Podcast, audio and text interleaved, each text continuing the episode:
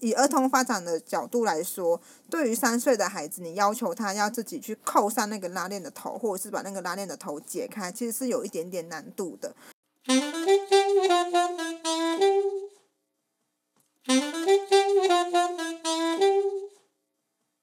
欢迎收听治疗师的便利贴，我是物理治疗师 Dami。我是职能治疗师佩莹，昨天我跟那个另外一个节目的主持人，叫做那个节目叫做荔枝小酒馆，然后我跟他聊天，就聊一下节目的方向啊什么的。然后他对就是行销蛮有策略的。他好像有聊到设备吗？还是你不是聊到不想？理我？我昨天跟你分享，你不是不就是很专心在弄你的东西？我在我在准备讲稿哎、 对，昨天你在准备访纲，不太想理我。然后他就跟我分享了，他觉得我们要把我们的族群就是再扩大一点。所以我们之前不是一直说我们第二季想要做长照或是成人吗？那他觉得可以同步进行。对，对什么 对？啊，因为你跟我讲啦、你现在是在跟观众聊天不是吗？ 你又不知道，你都完全不好奇吗？我昨天有没有跟你讲分享这件事？有啊，你就有说同步进行啊。有吗然后我跟你说啊有，我也知道你的第二季的计划想要做什么。说你们可以同步进行。那因为有些人有长照需求，有些人有儿童发展的需求，那你就会接触触及到不同的群众。也许因为长照而进来我们节目的人，就会再去把儿童发展的节目也听一听。嗯，对，我还就是会触及到不同的族群。我有在听。你有在听哦？哦是，因为你昨天给我的回应太多，太太过冷淡了，我以为你没有在听。我没办法，就是一 好，下我知道你很啊对担心。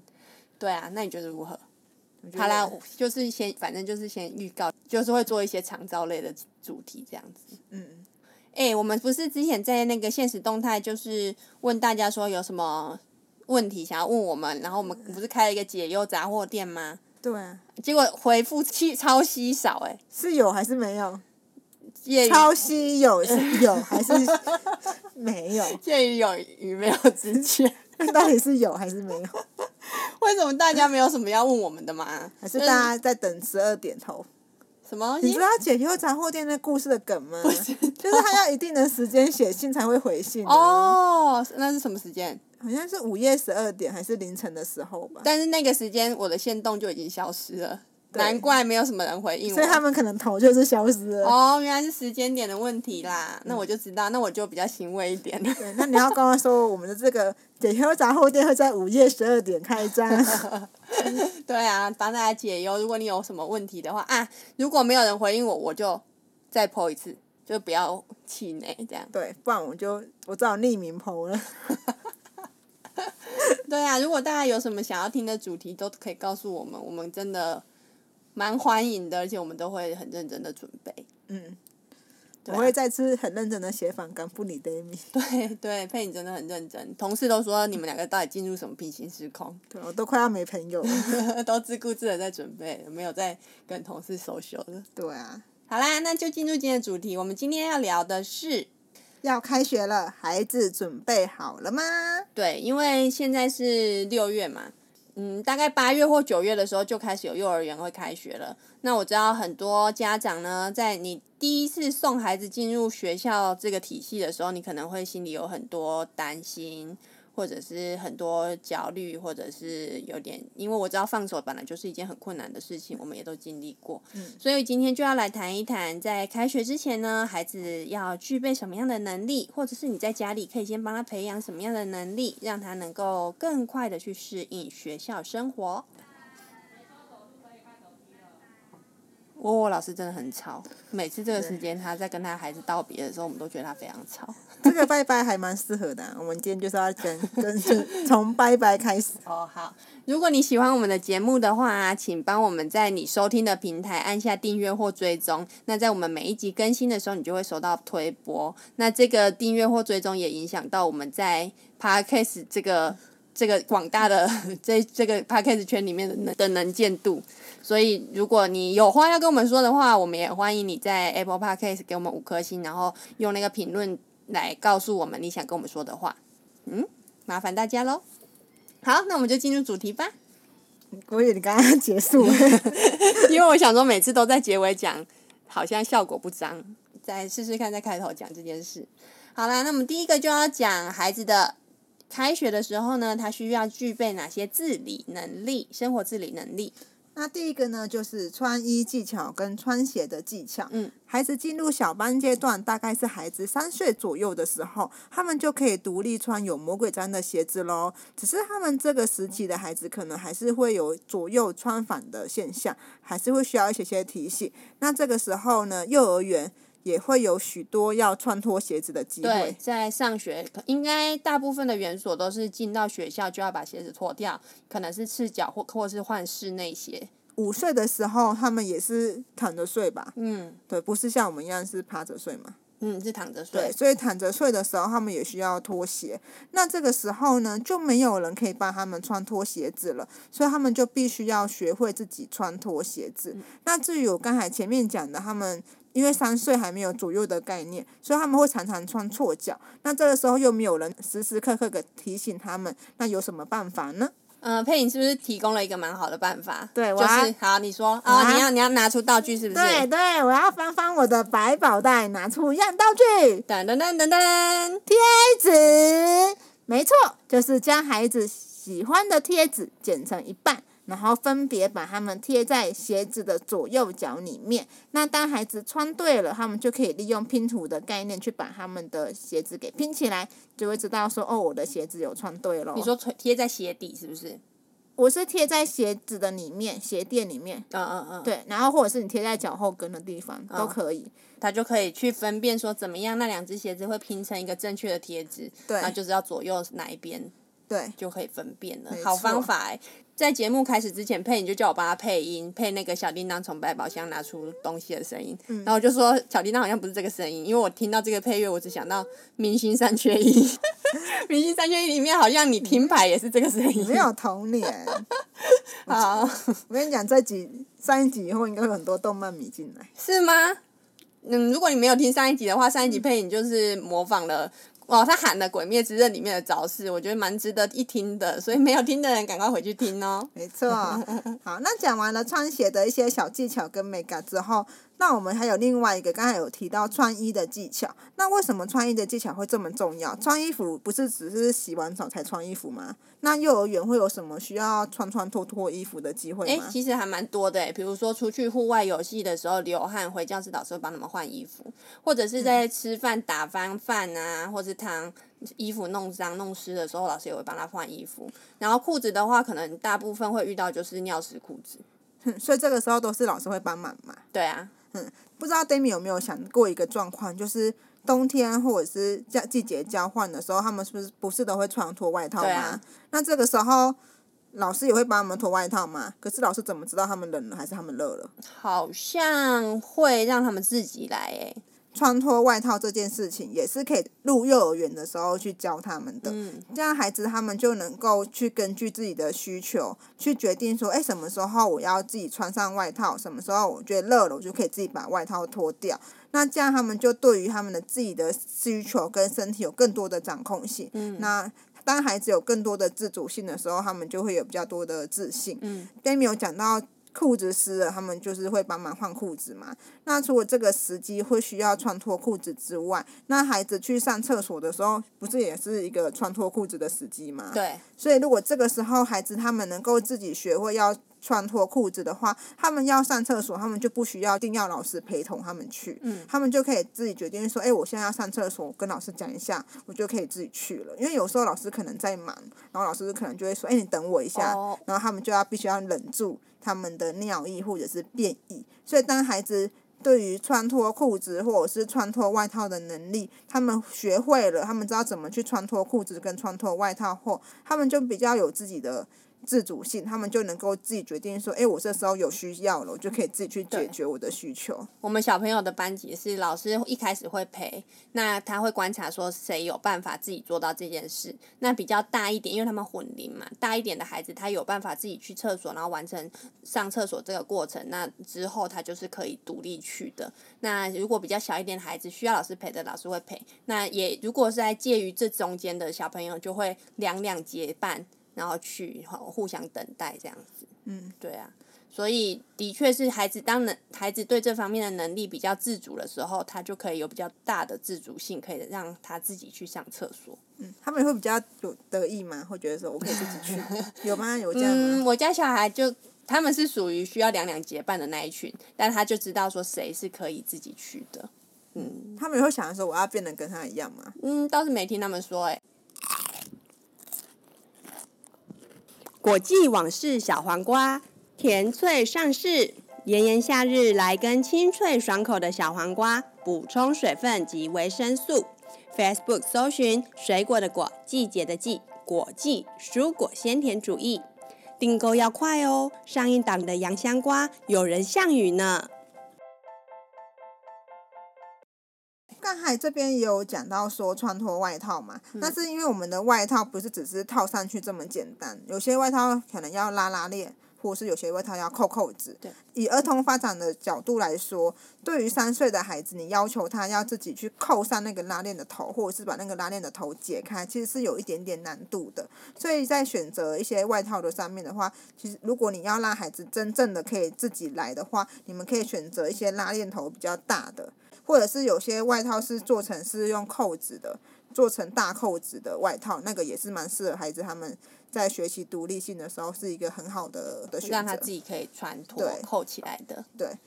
那穿脱裤子要怎么训练？穿脱裤子，我会选择松紧带的裤子。嗯对，就是松紧带的裤子，它会比较好拉脱。在脱裤子的时候，我就一开始会先把它脱一半，嗯我可能就是会先把它脱到大腿，或者是脱到膝盖，然后最后那一半比较松，它就只是拉下来就好了。因为最难的话就是裤子的到大腿那个地方会卡住，嗯，对，所以我就是会先帮他脱一半，然后让他自己练习脱最后一部分，然后等到他慢慢的比较熟练的时候，就是就让他自己脱。嗯那穿裤子的话，我会教他就是一些口诀，例如说一个脚一个洞，一个脚一个洞，所以他就是会知道，就是一个脚就是要套一个洞，一个脚就是要套一个嗯洞，然后把裤子穿上去。然后至于前后穿法，我觉得不这要个太介意，是不是？对，因为这个孩子真真的就是会前后相反。嗯如果真的想要让他辨别前后的话，就其实就跟我们教我前面教辨别裤鞋子的左右脚一样，你可以找一个明显的视觉的提示，例如说裤子的前面有一个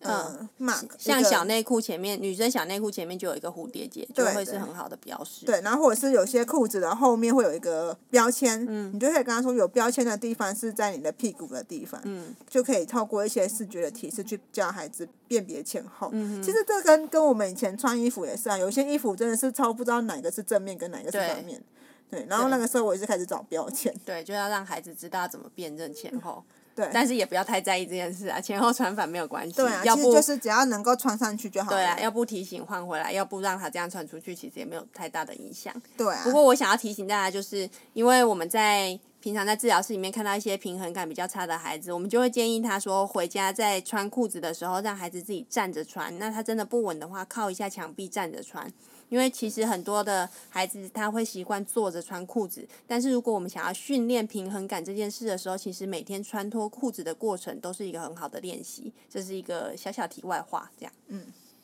好，那我们再来要讲上厕所，对不对？哦，对，我觉得这应该是大部分的入幼儿园之前，许多爸爸妈妈会被赋予的任务吧。就是戒尿布这件事。，对，而且对于某些父母们来说，有也是一个大魔王嘛。嗯，因为有的孩子真的很依赖尿布，嗯， 那个甚就至要穿着尿布才有办法大便。嗯，这对个我可以理解。对啊，因为这其实这是对他们来说比较有安全感。对对啊，在聊一些方法之前，我们先拉回来，嗯，就是先想想看，说到底什么时候要开始训练孩子戒尿布？嗯因为我听到很多戒尿布的时间都众说纷纭哎、我甚至有听过一岁以前就可以开始戒。我觉得好像长辈会有这个观念，就是吸溜是吗？是这对，样讲吗吸溜嘿就是说，你一岁之前就是把它把包它到嘘马桶嘘里面，嘘嘘出来。对，然后也有人是说晚一点一岁半，我有看过有人尿布是包到更大的，对啊，对。一岁前我真的没办法接受，就是身边有一些朋友，他可能讲长辈教他，然后我就就会跟他说，其实不用那么早。但是后面如果要再玩的话，我就觉得都还 OK，只要是孩子是已经可以自主表达，然后他觉得有安全感，当他愿意脱下尿布去上厕所，就是他的心里是很有安全感的来做这件事就 OK。嗯，我觉得其实我也不太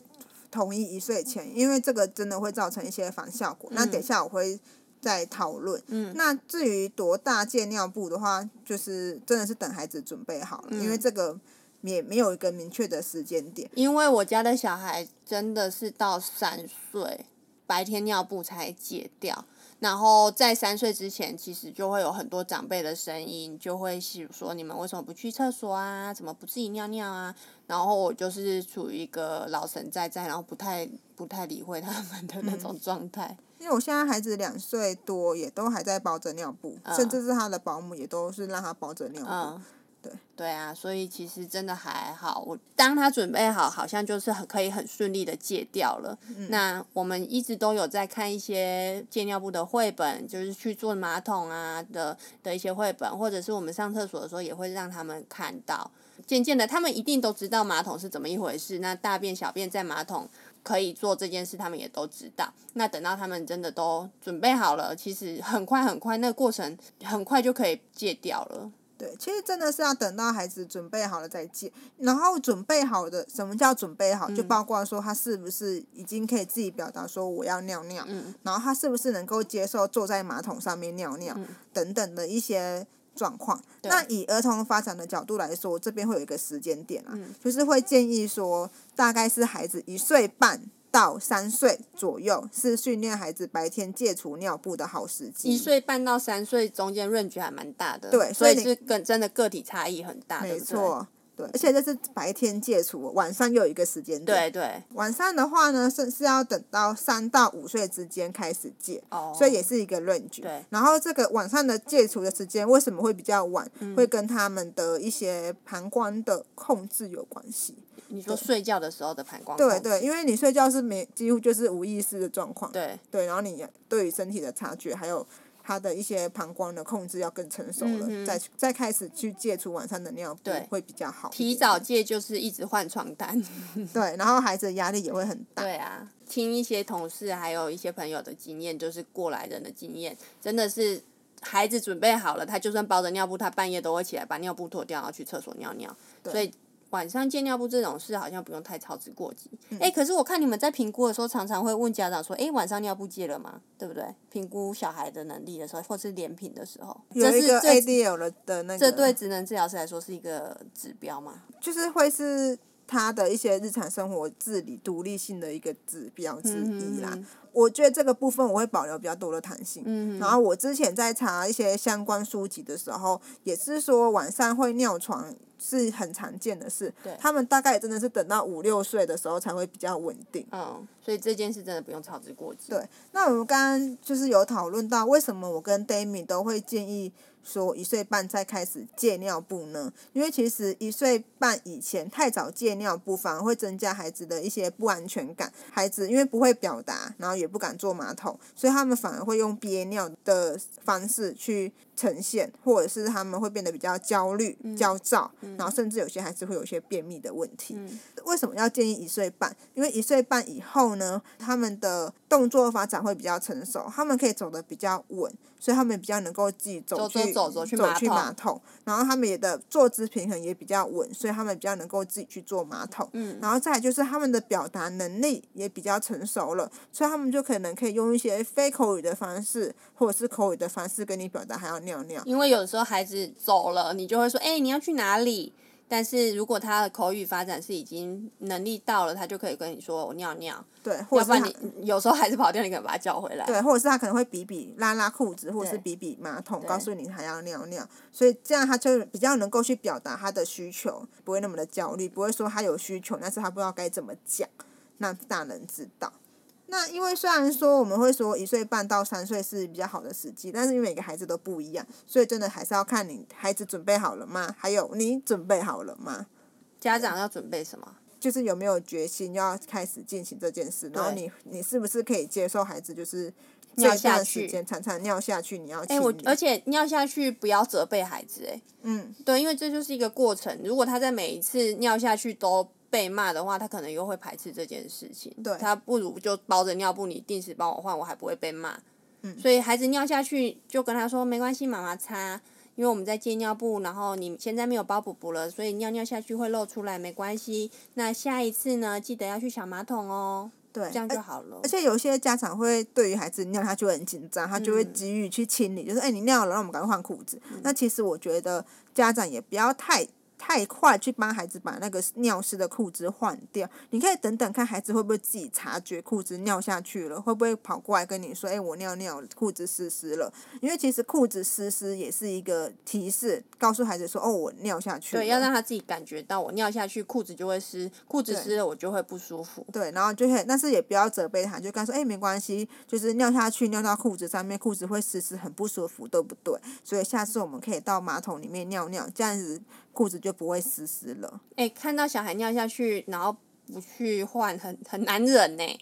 就是可会深吸一口气，但是我觉得孩子会马上，孩子会告诉你啦。因为你看到那个裤子慢慢的在变湿，你可能第一时间想要去救援，但是其实等到孩子真的那一泡尿尿完了，他就慢慢的知道裤子越来越重，然后感觉到湿了，他可能就会叫你了。所以其实也不是要等多久，或者就眼看着他裤子很湿的在那里玩呐、啊对，他就是不会变成一个池塘，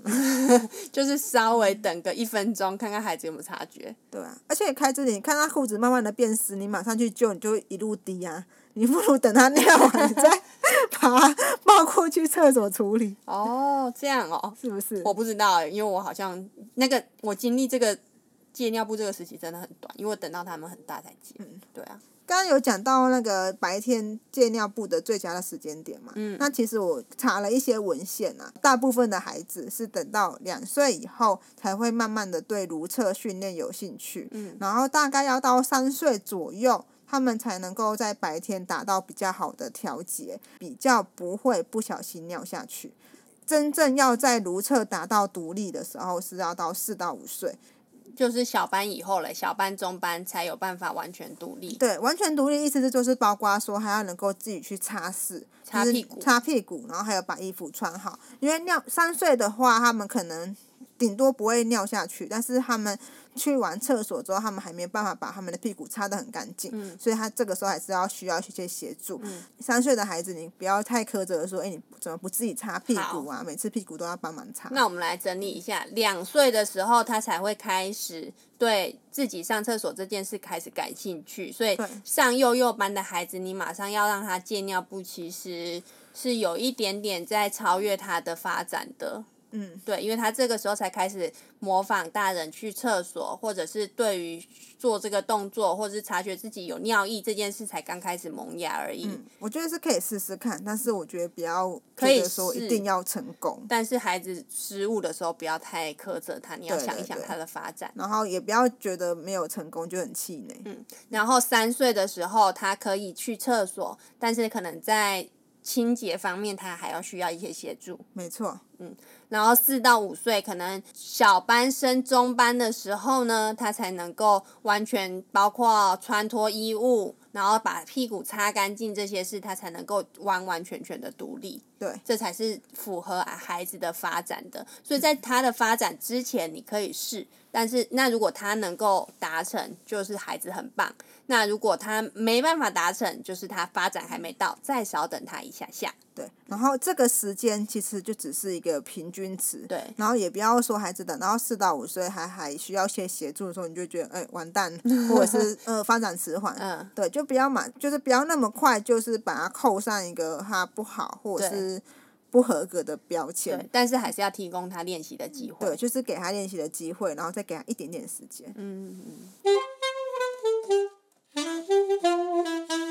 很多家长会误会说，啊哇，我成功的让孩子在马桶上面尿尿了，嗯那接下来大便是不是也就是就顺理成章，他也可以自己去马桶上面大便？嗯那其实大便比较慢一点、欸。对，而且我觉得大便在马桶上面，对于有些孩子来说是有恐惧的。对，因为你记得吗？就是包尿布的时期，他们有的时候大便都还会去躲起来，他们会觉得这件事是需要很多隐私的。嗯，对，所以要他就是从很有安全感的包布布，然后躲在一个角落大便，转换到去一个马桶，然后妈妈可能会看你有没有坐好，然后再开始大便。其实那个转变是很大的，孩子是需要多一点时间适应的。而且这一点我可以理解，因为我自己也是一个只能在固定的地点、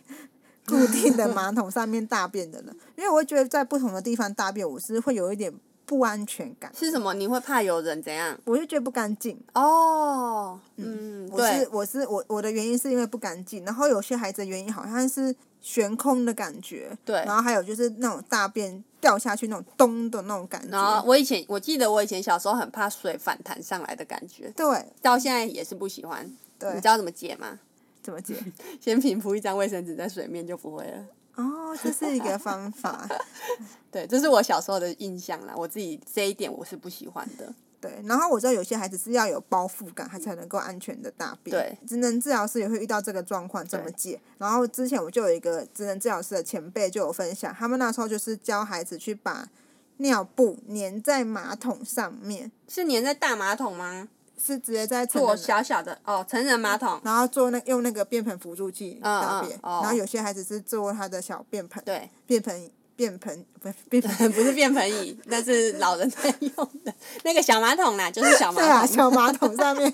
大便，嗯然后所以就不管你是用哪一种方法，你就是试试看去把它粘在马桶上面，或者是把它铺在马桶上面嗯让它大便嗯，然后就逐渐的去移除那个尿布， 嗯，对，然后或者是你就让它包着尿布坐在马桶上面大也是可以，也是一个方法，嗯，反正就是慢慢的去让孩孩戒除对于尿布的依赖恋，，对然后慢慢的适应马桶这个东西。对，然后有些孩子会跟我说，因为他觉得马桶冰冰的，嗯，那怎么办？就就先摩擦生热。花点钱买一个免治马桶， 没有啊，就是真的是逐渐的去让他适应，在他还没有变异之前，就是带他去坐坐看马嗯，桶跟，他说坐久了，坐一下下哦，坐三分钟它就热热的了。对，然后我就说，哎，冰冰的，但是你坐一下下，你就会习惯那个冰冰的，就是对有点类似系统性的减敏感，嗯让他慢慢的去适应那个马桶。那分享我自己女儿的例子，嗯因为我之前也是有教我的女儿要在试着让她坐在马桶上面大便跟尿尿。那她一开始对于坐马桶是很有恐惧的，甚至到后面她只要看到马桶，她就会哭，她就说不要我不要马桶。嗯所以那个时候我是有暂停一阵子，因为一开始我就想说好像可以让她开始认识马桶是什么东西，嗯所以我就会带她去坐在马桶上面，不管她有没有尿尿或者是便便，就是让她坐上去。但是她还是会很有恐惧，然后我也可能有点太早让他去接触马桶，嗯所以他就会变得很抗拒。然后到后面我就是就是暂停，我真的暂停，我就是好，那就不要追马桶，我们就这个时间、这一个礼拜、这一个月，我们都不去碰马马桶。嗯我只是顶多就是我去上厕所的时候，我会让他看到我在马桶上面上厕所的样子，让他知道说，诶，妈妈也是坐在马桶上面尿尿跟大便。也会我会给他认识说，这个是扁扁的小马桶，然后这个是妈妈的马桶，因为扁我是帮我女儿准备一个。马桶器是可以架在成人的马桶上面，所以我就会跟他说，这个是妈妈的，这个是饼饼的。然后饼饼要大便的话，就要把它放上去。然后后面他开始对他的那个马桶小马桶有兴趣了，所以他就会我就会带着他去把小马桶放在马桶的上面，就这样就没了，就结束了。没有要他坐上去。对，，没有让他坐上去，就是慢慢的来，然后等到有一天他就会跟我说，他也要坐马桶，我就说哦好，就把他抱上去，然后他就只是坐，他就说我要下来了，那也没关系，我就把他抱下来，我不会说说，哎，你就再尿一下，再坐一下，再坐久一点，你没有尿，你没有尿不能下来，就是不要这么做，就是让他慢慢的去习惯坐马桶。那一阵子他就是还是会搭在尿布上面，然后我就会带着他去把尿布的大便倒在马桶里面，冲水给他看，告诉他说，哎，这个是。大便的家，大便拜拜，我们跟大便拜拜。然后有一次他就是跟我说他大便了，然后我想说真的假 的，我就真的把他抱在马桶上面，然后他就成功的大了一颗很硬的便便在马桶里面， 然后他就很兴奋的跟我说大便掉下去了，大便掉下去。我说对呀、大便在马桶里面，你很厉害耶，这次有让大便掉在马桶里面。然后这个就是他的一个第一次成功的经验。虽然没有第二次啦，虽然之后他目还前是为止还没有第二对，次。虽然目前就是后来他还是想要大便在尿布上面，但是也没有关系，我们就是多试几次，就是慢慢的去累积成功的经验。对啊，因为有些人可能觉得说，哎、你第一次都成功，为什么第二次不成功？或者是你都已经可以坐到马桶上面，为什么你你后来还是搭在在尿尿布布上上面，就会责备孩子？但是其实我觉得不用，你就是慢慢的去累积他的成功经对啊，慢验，慢等，对就慢慢地等对啊，发展到了就会了。对， 那再来大完便就要讲吃饭了，对不啊 对？这什么连结这啊？ round down 谁写的？我写的， 好，那我们来讲吃饭喽。 学会自己吃饭是在幼儿园里面，其实还是是一个蛮基本的技能，因为在幼儿园里面，其实因为老师顾这么多的孩子，他一定是大家领完自己的餐点之后，就坐在座座位上开始吃了。那老师一定有他自己的方法，有一些诱因，让吃得快的孩子可以先去做什么做什么。所以呢，让孩子在这个时期进到校园以后自己吃饭，其实是从家里面就要开始练习，然后延伸到学校去的。对。我觉得家长们就放手让孩子自己吃饭吧，虽然一开始孩子一定会吃的一团乱，而且可能会乱的有点夸张，会像家里会被炸过一样，因为我们都有经历过。但是之后其实你们就可以慢慢，当孩子越来越熟练餐具的使用，越来越知道该怎么自己去吃饭了之后，你们就会变得很轻松。对啊，就是我们就可以同时一起都在吃东西，不用说啊，我先喂饱孩子才轮到我自己吃。对，我知道有些人会去剪碎食物，对，不过我在孩子两岁以后就可以慢慢的把剪刀收起来了，嗯因为两岁以后他们通常的乳臼齿就长齐了，嗯，然后他们就可以吃大部分的食物，所以这个时候爸爸妈妈们就不用再把食物就特别处理过，让孩子自己去练习咀嚼。我们最近不是遇到一个孩子，他很会流口水，对那个孩子已经四岁多了。对对，然后我们就问他妈妈说：“哎，妈妈在家里吃的食物的质地是怎么样啊？或者是他的咀嚼能力好不好啊？”然后妈妈就很不好意思的跟我们说：“哦，可能我帮他做太多了，我都把他的食物剪得很碎。”然后嗯因为他也很习惯这样做，他可能他们的习惯，所以就没有意识到说这件事是跟他流口水是有相关的。对但是孩子的嘴巴的肌肉的肌力呀、咀嚼的能力呀、其实都是透过每天一直吃饭、一直练习的，还有他的吞咽能力也是。嗯，所以其实真的在两岁之后就不用再帮他剪太多了。我觉得，除非是青菜很长，或者是一大块排骨，你可以剪成剪一刀，或者是剪一块肉。或者其是他牛排啊，牛排 对啊，就是没有人敢吃。没有人把牛排拿起来 啃，就是可能是大人需要切，或是大人需要剪的时候，再帮孩子剪，其实就差不多这样子了，不用再特别把它剪得过碎。对，而且咀嚼的动作也是一个口腔的运动，那口腔的动作也会影响到孩子的发音。对所以那时候，嗯，我过敏有问题的时候，我干嘛同自己事先心虚？我同事就问我说：“你是不是有些食物不喜欢咬，或者是嗯只喜欢吃某些质地的食物？”我真的就？吗？我就跟他说：“嗯，我的确是比较不喜欢吃那种肉干。哦，而且我知道你很喜欢吃副食 品，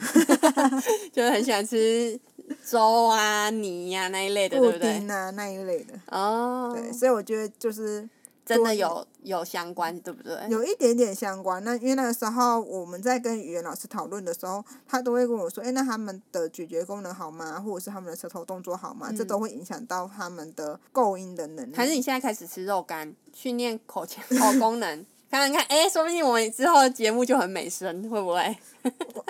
他那时候还叫我用舌头写一个写龟、欸，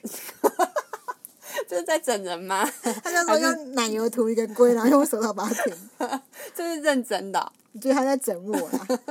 好啦，题外话就是，只是跟家长提醒说，喂，如果你觉得你的孩子的一些口腔构音有一些不是不吧？我是们今那天明么明就在讲生活自理，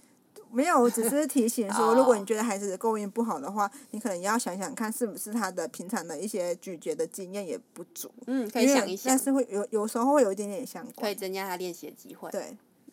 好，再来讲，我们下一个要讲的是整理个人物品。在幼儿园的阶段呢、他们可能哦，一到学校的时候，他们就会有一个过程，是你要把你的餐袋拿出来，把你的碗啊、三色碗放到该放的位置，书包放到书包柜里面，那中午刷牙的时候也是要自己去牙刷柜里面去拿牙刷跟漱口杯，然后放学的时候要自己把自己的联络簿、餐袋、水壶全部放到书包里面，然后放学。所以孩子在整理个人物品这件事，如果他能够独立的话，其实可以减少老师很多的负担的。嗯，而且他们可以融入，就是比较能够跟随团体，跟上同学的速度。嗯，对我觉得跟随团体这件事对于孩子的一些参归与属感感跟参与感也是蛮重要的。对。所以这件事要怎么样引导孩子去做呢？其实，其实平常在家里就可以教孩子自己收拾自己的玩具啊。嗯，有时候孩子可能会不知道哪一个柜子是他自己的对柜子，这时候你们就可以善用你们制作的很精美的姓名贴，哦，我做了超多姓名贴对，的，就把他们的物品都贴上他们的姓名贴对，帮助孩子辨识哪些是他们自己的东西。孩子真的也真的蛮会辨认的。对，其实我觉得孩子很小就可以认认认得出自己的名字嘞。名字吗？我们家倒是没有让他们去认呢、是到我觉学得校之是后因他们才开始认。对啊，但是我觉得就是不用特别训练，我的意思说你不用特别去在开学之前就是嗯在把名字写下来，然后让他们去认他们的名字。但是他们好像看久了，他们就有嗯也点知就会道了，记起来。就是对他们来说，可能就像是一个图案一样。对对，那他看久了，他知道那是他的名字。不过一开始都通常还是从姓名贴的图案去认呐、对，对啊，对现在的姓名贴不是很厉害吗？还可以把小孩子的照片用上去。 我有做、欸，我觉得很棒 哎、我好做那想要哦。个布标，然后上面是一个有小孩子的头的。 对，我我真的做超多，我那个可以用到大学都可以用，那个婴儿的头也是到大学还在用。 他会想用吗？ 就是家长也不用担心说他认不得自己的名字，就算你贴了姓名贴也没用，就是。你可以用一些贴纸，有卡通图案的对，他就可以认卡通图案，或者是你要贵一点的，就是去做孩子的脸在上面。对，孩子的脸在上面会比较贵吗？嗯，想做的可以私信我哦，我告诉你去哪里做。好，有优惠吗？没有啦，又不这 是个我在有做那的。 个 厂商的优惠吗？好，再下来我们要来讲个人的卫生照顾。在幼儿园里面会遇到的个人卫生照顾，可能就是洗手，洗手一定会，然后刷牙，还有擤鼻涕嗯擤鼻涕，对，擤鼻涕，还有那个碗吃完他们会用卫生纸把它擦干净，擦干净这样。哦，我不知道这个。嗯，其实这个重要性，我觉得家长应该都知道啊。真只是就是健康因素啊，就很真的对很对重要啊。就除了健康因素之外，我觉得也会跟心理层面有关系，因为这个时候你们教孩子建立良好的卫生习惯，就是可以让孩子知道说，诶，你要你也要对自己的健康负责。那你教导孩子正确的洗手跟刷牙的方式，还有时机，就让孩子知道说，诶，他们其实也有能力去保护自己的健康，不被细菌、病毒的侵袭。嗯，那此外，你们也可以去教导孩子擤鼻涕，因为当孩子因为流鼻涕不舒服的时候，他们就可以自己处理啦，他们就不用去求救你或说者是去蹭找蹭别鼻人。涕吗？对，哎、我发现蹭鼻涕很小就会了欸、因为我嗯女儿现在小女儿现在一岁还没半，她居然会蹭鼻涕耶、我觉得蹭就是它是一个生物的本能，真但的是就不舒服，然后你叫她蹭，她就会蹭出来。对。不过我有遇到也不会蹭鼻涕的嗯，压、住一个鼻孔，嗯然后让他用力呼吸，鼻涕就出来。哦，对用力呼吸哦，那可是要用力比哼比平常再更大就力，是你不能叫孩子哼，嗯因为哼，他就会变成是哼，就会是变发喉咙音发音对，你要这样。哦，哎、对你的收音很好哎、有哈， 就是压住一个鼻涕，然后好了，不要再示范，等一下这样喷出来。 对啦，就是慢慢去练习啦。我觉得这个好像还蛮好教的，对，对，要给孩子机会去练。提升他们的自主性啊，他们自己就能够处理自己的状况，对于他们的身体也会比较多的掌控。对，最后一个是收拾环境。嗯、大概四岁的孩子，其实就是小班阶段的孩子，他们就会很想要做家事，妈妈做什么事，他们就很想要一起做。有的时候，我们家长可能会觉得，诶，妈妈赶快做一做就可以结束啦，妈妈做比较快，或者是妈妈洗碗洗的比较干净，你先不要来捣乱。这种就是我们想要赶赶快把家事完成的那种心情，就会当孩子想要加入的时候，我们就会变得比较烦躁。但我觉得，其实在家里，如果我们不赶时间的情况下，然后气氛还不错，那我们就可以把一些孩子适合孩子能力的家事分担给他，让孩子也满足他想做家事、想帮忙的那种心情。然后一方面他还真的可以帮一些忙，气氛还不错是什么意思？就是你不会很烦躁，你不要来烦我，我想要赶快把这些碗洗完，或者我想要赶快怎么样，把地拖一拖，你先不要来弄。哦，对想说还是要看农民历，今天 宜。哦，一一之之前不是有一个 p o d c a 会 看农民历一录音一开工，来录音吗？你是不是很想把那个农民历一开工全部花掉，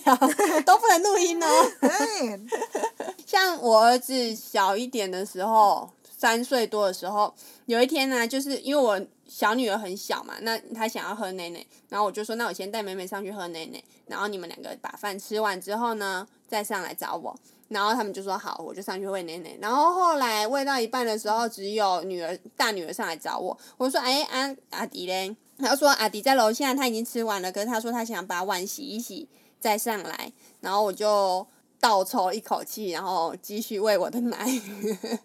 对，我就想说，好啊，他在楼下洗碗，那就去洗吧。然后果不其然，呃，大概五分钟之后呢，就听到哐啷哐啷哐啷的声音，洗然到后碎了。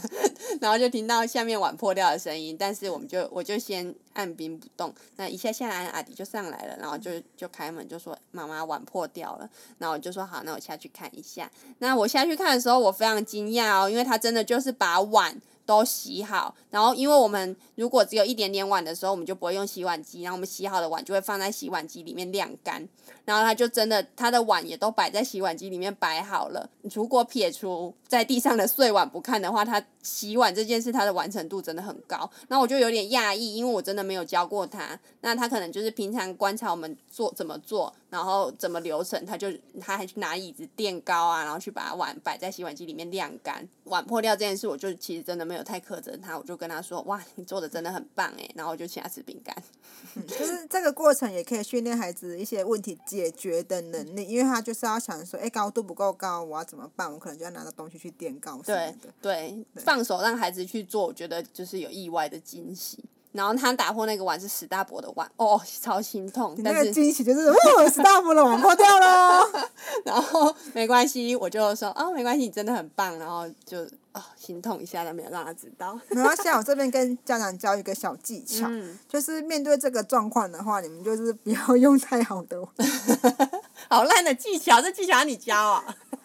我就是我就是打破也不心疼啊，因为我的碗都是从婆家里面拿到他们那种多的不要用的碗啊， 对啊，或者是录影那种不锈钢碗啊。让孩子用一些些玻璃的东西也不错，对啊因为孩让他子要知道嗯东西摔下去会破掉，这样他们就可以学会小心。就是有那种会破但是不会碎的那种碗。哦，对我，他那一天他打破那个碗，就是比较贵，哦那这样到它底就要会买碎贵还是成不要它就会贵啊。碎成一块一块，不会有碎玻璃。我觉得那个就比较安全一点嗯那还是买十大波 了吧。对啊，真的贵是有好处的欸。嗯，其实做家事还有很多其他的好处啊，例如它透过做家事，它就有很多使用工具的机会，例如扫把、拖把、抹布这些工具清洁工具，其实真的是要放手让他去做，然后他知道拧干抹布其实也是一个手功能的技巧，对对不对？对啊，也是要放手让孩子去做的。再来就是我觉得专注力也可以透过做家事这件事培养、欸，因为孩子要去注意到说碗盘有没有洗干净呐、然后要小心的摆放碗盘啊等等对的，然后甚至他们在帮忙扫地的时候，他们要去检查看看地板上还有哪里有垃圾，不小心就练了视觉区辨。对还有视觉搜 寻，还有真的欸前景背 景啊，这个我们之后花一集来讲好好吗？啊，视觉能力这种事是无所不在的，就是日常生活中好多机会都可以练习哦。对，对啊，其实家长也都知道，做家事这件事本来就是很累的一件事，所以做家事就是训练体能的好时机。耐力呀、肌力呀、都可以透过各种家事来训练呢。没时间带他们去公园的话，就让他们来扫扫地、拖拖地吧。对呀、好，讲了那么多生活自理，所以生活自理到底有什么好处？为什么要让孩子独立去做呢？我觉得孩子在做家事这件事真的可以获得很大的成就感，就像我刚刚说的，当他不小心打破东西，那这个当然是比较意外一点的事情。但是平常他吃东西掉饭粒啊、打翻水啊，其实当他们开始自己去可以去拿抹布来擦的时候，他也会觉得他可以处理这件事，他就像一个小大人，他就像妈妈一样。饭粒掉了就去把它擦一擦，就没事了。我也不会被大人念，也不会被苛责。那我去把它擦过之后呢，抹布我也去把它洗一洗晾干。当它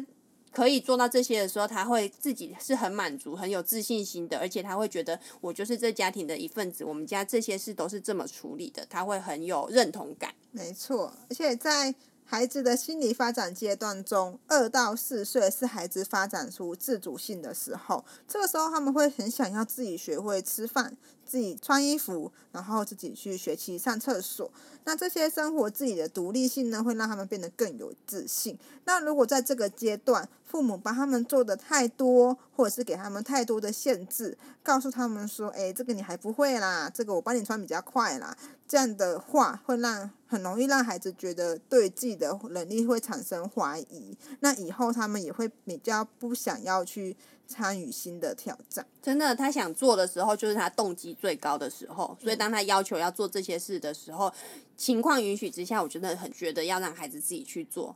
要不然之后你一直说不用不用，你先去玩，那他久了他真的就不做家事了。对，而且我觉得他们对于自己的能力也会有一些怀疑，就觉得就他们就会觉得说：“我不会哦，我我不不行会，我不行，我没办法。”对，对，那总结来说，训练孩子的生活自理的独立性，不只可以提升孩子的精细动作、粗大动作，还有认知能力之外，他们还可以促进孩子的一些心理的健康，那他们才可以在过程中得到一些成就感，获得满足，那也可以对自己更有自信。那在未来，他们即使面对比较难的挑战，他们也会愿意去接受。嗯，好，那我们今天呢讨论到的关于孩子的日常生活自理能力，当孩子具备这些能力的时候，进到幼儿园，家长跟老师的照顾上，其实这些能力都可以帮助到很多。那家长也会不那么担心，就让孩子进入到这个比较相对要需要独立的环境的时候，孩子可以做得更好。所以真的很建议大家能够在日常生活中就给孩子一些机会练习哦。